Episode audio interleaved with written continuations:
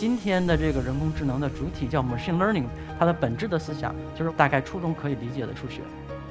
如何理解什么是智能？如何用人工去创造这个智能？人工智能呢，给我们社会会带来什么东西？人工智能什么时候统治人类？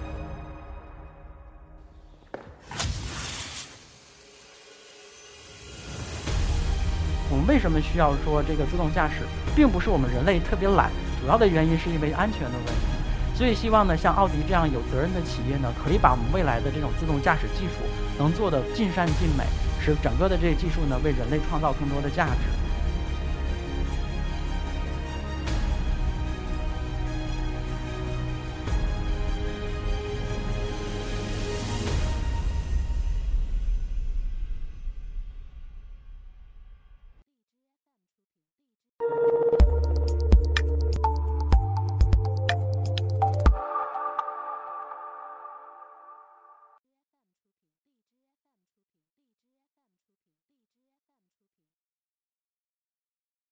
大家好，我是一刻 Talks 的讲者秦能昌，我应该是一刻 Talks 的九百三十多名的这个讲者，所以呢，我也不免其俗，跟大家呢去讲一下呢我对人工智能的一些理解。首先，我的角度呢跟大家不一样的是，我觉得人工智能呢是一个数学的一个智慧。比如说，我们想象未来的时候，有一个漂亮的女孩说：“我想问我的智能助手，我想找一个什么样的男朋友？”她第一次问说：“我想一个又帅又有车的。”你会发现呢，机器人给的是这样一个答案：又帅又有车，对吧？是个象棋。说呢不，我要有钱又有房的。那给出的结果是什么呢？哎，大家看到银行果然有钱又有房。不，那我觉得这好像说的都不对。那我说我需要有个有责任感和正义感的机器，给出答案呢是奥特曼。这样的话，我们想，哎，不对，我需要的是又帅又有车、有钱又有房，同时呢有正义感和责任感。这样的人是什么呢？大家想象，实际上是在银行里边下象棋的奥特曼。想跟大家讲的是说，你会发现我们对于机器对我们人的这个意图的理解和我们人对于这件事情的理解，往往有很大的一些区别。但问题在哪里？比如说，我们想象人实际上在大脑里边呢，会有一个所谓的 conceptual space，这种所谓的概念空间。我们所描述的越多，信息越多的时候，也许那个概念越清晰。但是对于机器来讲，你会发现这件事儿不是这样的，它是相反的。为什么这样？可能我们需要呢，从最底层了解目前的人工智能是什么样的状态。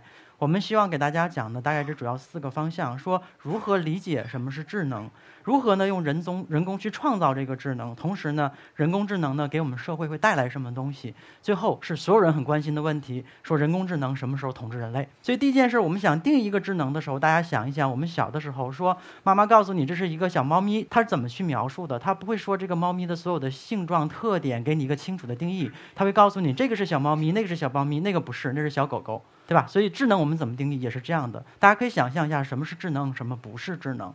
第一件事情呢，对于计算来讲，一个算盘，大家可以做出一二三四的这些计算，大家觉得它有智能吗？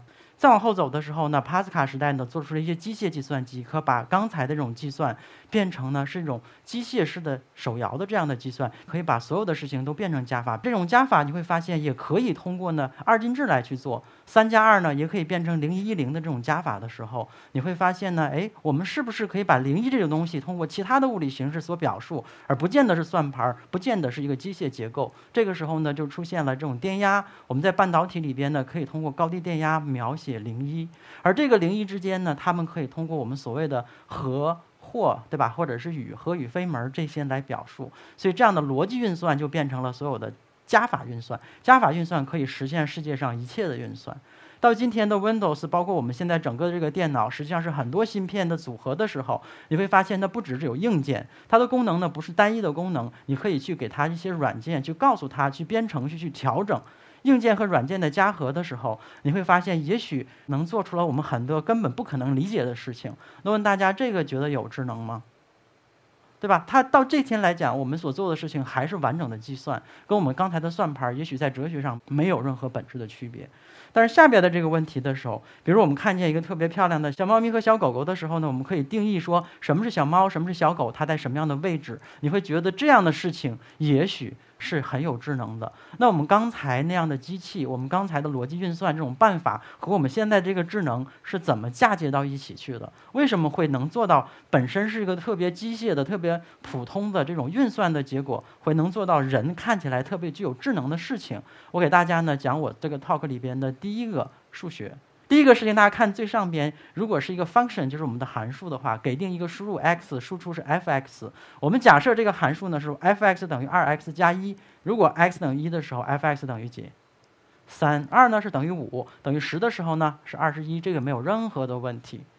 但是我如果给你的不是这个函数本身，是说我有一个很奇怪的函数，不知道是什么，但是给你的输入输出是一、三、二、五和十、二十一的时候，你能不能推导出这个函数是什么？对吧？似乎好像也没有那么难，但这个世界实际上呢，要比这个想象的要复杂。比如说是我们给了一个小狗的一个图片，大家看见很漂亮的一个小狗，我们可以认为呢，这样一个小狗的图片是二十乘二十这样的一个大小。那我问大家，计算机里边这个小狗表述的是什么呢？是二十乘二十乘三，一共是一千两百个数，对吧？这一千两百个数呢，它实际上映射出来的结果呢叫 dog。那这个我们学到了它的函数之后，我们能做什么了？就可以识别什么是猫，什么是狗了。所以今天的这个人工智能的主体叫 machine learning，它的本质的思想就是我现在讲的大概初中可以理解的这个数学。所以呢，整个的这个人工智能目前来讲是一个 imitation game，就是在一个模仿。最早的时候，我们认为人的这种语言里边所表述的意思里边最重要的真理就是逻辑，所以 logic 这个词在希腊语里边是指真理的意思。从 Aristotle 对吧？大家讲是三段论。如果苏格拉底是一个人，所有人都会死，所以苏格拉底会死。到 Bacon 的时代呢，我们可以通过一些数据之后呢，做一些数学的归纳法。到 Pascal 刚才给大家讲过，可以做第一个手摇的计算机。到 Babbage 呢，做更复杂的做差分的运算。所以前两位呢，在这个思想上说思考如何变成计算做了贡献。后两位呢，这个计算如何变成机械化，做成了很大的贡献。在后期的时候呢，我们会发现这个数学和逻辑之间的重要关系是什么？到 David Hilbert 希尔伯特的时代呢，大家又希望把所有的数学呢建构在一个很完整的理论基础之上，就像所有的平面几何一样，只有四个公理，对吧？之后呢，所有的其他的这种定理和推论等等都建筑在公理之上。也许整个的数学也可以做成这样。他们想到第一件事儿呢，是把这个所有的数学理论架在集合论方面的时候，罗素就发现了这里边有个致命的问题。他做了一个叫罗素悖论，对吧？罗素悖论是指在一个村庄里边有一个理发师宣布说：“我只给村里边不给自己理发的人理发。”大家觉得这个有没有问题？对吧？比如我们屋子里边，我是一个理发师，我说我只给咱们屋子里边不给自己理发的人理发，或者说我是一个化妆师，我只给屋子里边对吧不给自己化妆的人化妆，可不可以？没什么问题，听起来，但对我自己我没办法自处。如果我自己给自己化妆的时候呢，对吧？那我就不需要我这个化妆师给我化妆。但是呢，如果我自己不给自己化妆的时候，我作为化妆师又要给自己化妆，所以你会发现它是永远的一个悖论。后来哥德尔克的哥德尔的时候，他用数学呢完整的证明这样的一个完备的这个所谓的公理体系是不存在的。到后来的话呢，计算的机械化就变成今天的计算机。从阿兰·图灵到冯·诺依曼呢，真正做出来第一个计算机。到后来呢，维纳呢发明了控制论，包括 Shannon 呢做了信息论，也就是今天的我们现在所谓的这种通信的一个始祖。所以这些人呢，在不同的层面对刚才的两件事儿做了解释，才使人工智能的技术变成了可能。这样的话，到一九五六年的时候，真正的诞生了人工智能。所以呢，我们这个 AI 给社会会带来什么样的东西？第一件的话，主要就是一些技术的革新。比如说，我们现在可以进行人脸的识别、语音的识别，很多的这种智能的功能，但它都很单一化。我们想到，如果未来的时候，这个自动驾驶的技术就可以把很多的不同的这种单一化的部分集成在一个比较好的一个终端。我们为什么需要说这个自动驾驶，并不是我们人类特别懒，特别想开着车的时候要吃火锅，对吧？主要的原因是因为安全的问题。所以希望呢，像奥迪这样有责任的企业呢，可以把我们未来的这种自动驾驶技术能做的尽善尽美，使整个的这个技术呢为人类创造更多的价值。当然，实际上 AI 要包括健康，我们可以通过这种图像的这种。特征自动的帮助医生呢去做很多的这种识别，来改进它的效率，并不是说 AI 呢要代替这个医生，但它可以比较有效的帮助医生去减少他的误诊。最后跟大家分享就是会给社会带来其他一个部分就是道德的变化，这是在日本今年发生的一件事情。有很多的这个人里边有这种小的机械狗，它机械狗不再生产之后呢，他觉得已经死亡了，结果找庙里的和尚和僧侣去做了最后的一场葬礼。所以你会发现，这里我们生活的之间的越来越近、越来越紧密的时候，我们对于 AI 或者它的物品会有一些情感上的附加。最后这个问题说什么时候统治人类？但实际上我想说的是，这里边不是很多人都做过类似的这种调查。上面的这个网站呢是美国一个叫 AgreeList，就是你同意是否同意说未来的五十年内。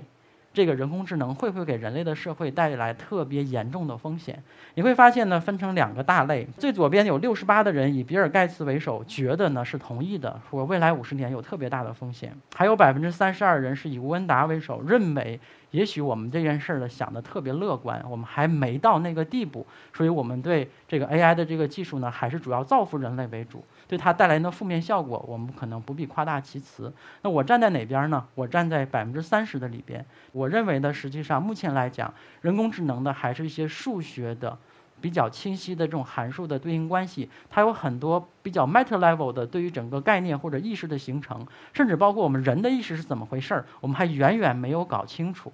从我们人的自由意识到所谓的机器的自由意识中间的路，我个人觉得特别的漫长。也许。说机器统治人类这件事情不见得一定不会发生，但是在整个的研究和进程过程之中，觉得还有一个很长路的要走。为什么是这样？因为呢，我们觉得目前的人工智能还是基于底层的数学和逻辑，因为它这个是一个数学的智慧，是一个人工智能。好的，谢谢大家。